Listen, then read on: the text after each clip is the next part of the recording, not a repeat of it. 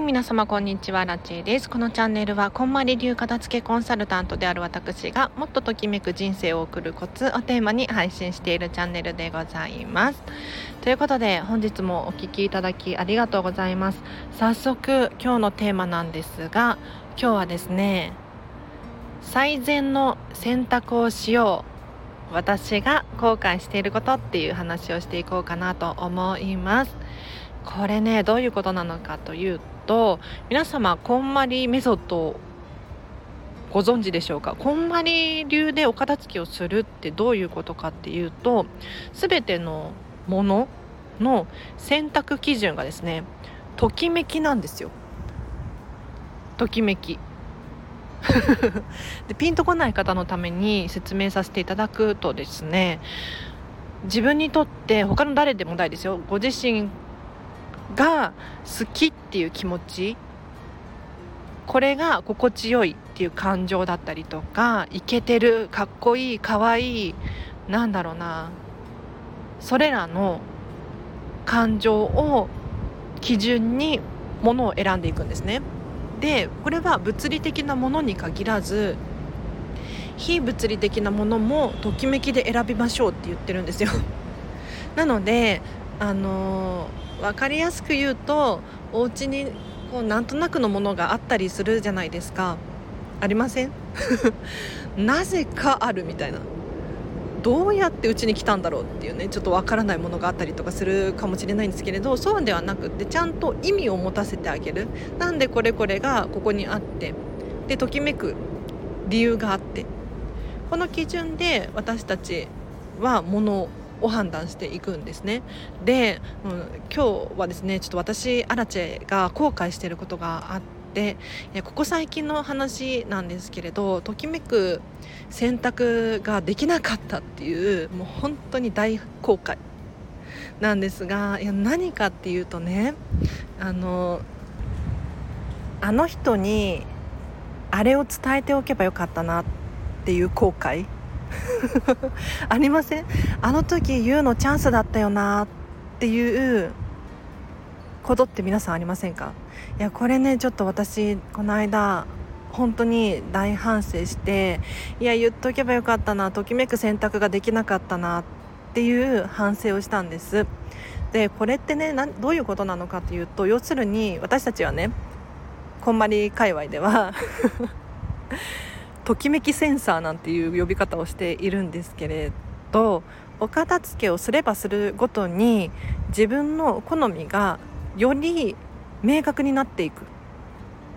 ので判断のスピードが速まっていくんですよ。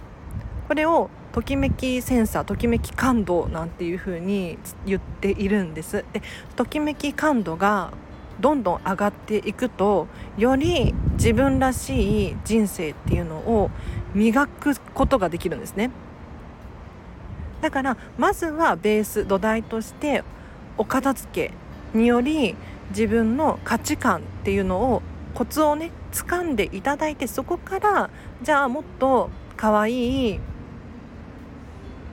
アクセサリー買おうかなとかもっとときめく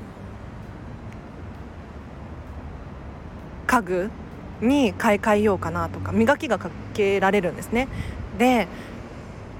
これは物理的なものもそうだし私が今申し上げたあの人にあれ伝えればよかったなっていうのも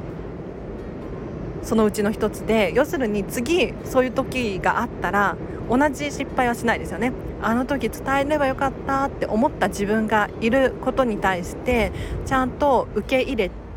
で失敗を繰り返さないコツ工夫これをすればいいのでいやそうね。もう私も大反省ですよ。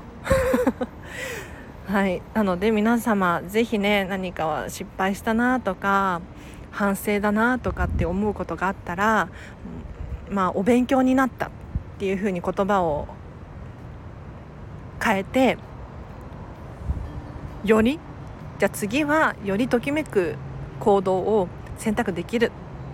そう信じて。ぜひときめき感度ときめきセンサーがこれ磨いていきましょう。では今日はここまでです。伝わった？いやあのねここから雑談なんですけどいや何を後悔してるのかっていうとこの間ねディズニーランドホテルの朝食ブッフェに行ったんですよ。朝食ブッフェにね、えーと、とこんまり仲間と8人くらいで行ったんですね。でもう本当に楽しくってで写真をみんなに撮ったりとかしていたんですけれどその時キャストさんディズニーのスタッフさんがね写真撮ってくださったんですよ。私たち8人もいるから。ね結構あの広いところであのこういう風に撮った方がいいですとかってねアドバイスをくださりながら写真撮ってくださったんですよ。でみんなでキャーキャーワイワイ言いながらキャストさん素敵ねとかって言いながらその場は終わったんですね。でそれからあれから1週間2週間後かな。もう1回私ディズニーランドホテルの今度ディナーブッフェに行ったんですよ。これもまたこんばり仲間と行ったんですけれどその時はコロナが流行ってるっていうのもあって3人くらいで行ったんだけれどあの写真撮ったりとかしてたんです。でねいたの。多分多分前回行った時に8人に行った時に写真を撮ってくださったキャストさんがいたの。多分多分あの人じゃないかなって思う人がいたんです。でも私勇気出せなくて声かけられなかったのよ。あの時ありがとうって言えばよかったのに。なんか間違ってたらどうしようと。間違ってたら別に間違ってたでいいじゃない？そう。いやすごい失敗したなと思って大反省してもうなんか次あの方にねお会いすることがあったら実はねこういうことがあってっていう話をしようかなと。いや覚えてるかなキャストさん。でも8人で行ったからね朝食ブッフェに。覚えてると思うのよね。や声かけてあげたかったなあの時はありがとうございます。また写真撮ってくださいみたいなね。そしたらなんか仲良くなれる可能性だってあったしねあのディズニーシーのねベラビスタラウンジにミラコスタのベラビスタラウンジっていうレストランがあるんですけれどここに女神がいてキャストさんなんですけれどこの方はね本当に仲良くさせてくれて本当に嬉しいんだけれどディズニーランドホテルにももうそういう人たちがいっぱいいてもうね仲良くなりたいじゃない仲良くなりたい気持ちがあるのになんて声をかけなかったんだろうと思って帰ってきてすっごい後悔して 次行ったら声かけますよ。はい。という話でございました。こうやってねあの失敗を繰り返して成長するんですよ。もうお片付けはもう失敗の連続でもうしょうがない。うん。いや何て言ったらいいの？こんなこと言うとねお片付けやりたくないって思うかもしれないけれどあの私たちって大体1万点とか3万点くらいじゃあこの話して終わりにしますね。3万点くらいものを持ってるんですね。これはあのどんなちっちゃいものもですよ。消しゴム1個鉛筆1本1点と数えて1万点から3万点ものを持ってるんですね。でまあ物が多いよっていう人はもっと5万点とか持ってるかもしれないです。で私が言いたいのはお片付けをすることによってこれらのもの一つ一つと向き合って残すか手放すこれを決めるってどういうことなのかっていうと過去の自分が失敗したこと間違って買っちゃったとかサイズが違かったとか色が似合わなかったとかなんだろう高い買い物だったとかなんか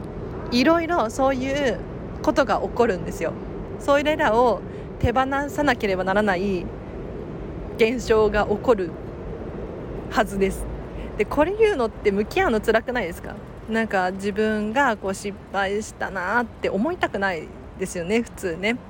だけれどこれらを失敗とか後悔とか辛かったこと悲しかったこととか全部向き合って受け入れることによってそれを乗り越えることができるんですよ。ようやく乗り越えることができて次は失敗しないしなんならよりときめく選択ができるようになると。これを繰り返し繰り返しやっていくことでますます自分らしく生きていくことができるんですね。なので目に見えるものもそうなんだけれど私みたいなね目に見えない物事も是非ときめきで判断していただいてより自分らしく生きていってほしいなと思います。では今日は以上です。参考になりました？はい。ではお知らせがあります。そうですね。今日外で撮ってて騒がしいかしら？アラチェのサービス一覧ということで、えっと、ウェブ記事を書いてます。フェムパスさんっていうところでですねもっと人生がときめくコツをテーマに連載させていただいておりますのでもし気になる方いらっしゃいましたらリンク貼っておきます。もしくはフェムパスお片付けで検索していただくと飛べます。はい、ウェブ検索してみてほしいなと思います。あとはそうだなこんまりさんの本が無料で読めます。こちらはですね Amazon の Audible聞く読書なんですけれど初回初初月限定30日間限定なんですが無料で聞けるんですよね。私ももうね数年 Audible にはお世話になっておりましてとっても便利です。でこんまりさんの本も何度も何度も聞いてるんですけれどあの毎回学びがあるのよね。一回読んだだけじゃダメですよ。そうこんまり流片付けコンサルタントが言うんだから間違いない。1回読んだだけだとなんか触りの部分とかその重要なポイントだけ読んでる可能性があって。で一度お片付けをしてみると意味が分かんなかったところとかがようやく理解できるようになってくるんですね。なので何度も読むためには聞く読書本当に便利で例えば1回目はゆっくり読む。でいいと思います。ただ2回目3回目ってなってきたら2倍速とか私は3倍速とかで聞いてますね最近は。もううん。なんとなく頭の中に入っているのでこれくらい早くても聞けるんですよ。なのでいやこれ便利なのでぜひあのリンク貼っとくので Audible 入会していただいて30日間はね初回の方限定なんですけれど無料で聞けますので。でもし相性悪かったらやめちゃえばいいのでね。はい。あとはそうですねちょっと近々、まあ、9月くらいにこんまりメソッドワークショップを Zoom で開催しようと思います。あとは時間の片付けセミナーも Zoom で開催したいなと思っております。ただちょっと申し訳ないんだけれど9月以降の予定になっていまして9月以降ね開催できたらいいなっていう感じです。というのもあの年末にお片付けを終わらせるためにはおそらく9月には始めないと遅い手遅れになる可能性があって。そう。だからそういうのもあり9月になんか私も行動しようと思っておりますので皆さんがね年末には終わらせたいじゃないですか。お片付けとか、まあ、非物理的なものもね。なのでちょっとそういう計画も立ててますのでぜひあのリクエストとかも募集しますので募集しておりますのでこういう講座やってほしいこういうワークショップやってほしい講演会やって講演やってほしいとかねいろいろありましたらコメントやレターを送ってほしいなと思います。では以上です。皆様参考になりました？初めましての方いらっしゃいましたらもう本当にありがとうございます。貴重なお時間をねあらちに割いていただいて。はい、ぜひフォローしていただいてまた遡って聞いていただけると何かしらいいんじゃない参考になるんじゃないかなと思います。では今日はここまでです。皆様ありがとうございました。今日の夜もハピネスな一日を過ごしましょう。あらちでした。バイバイ。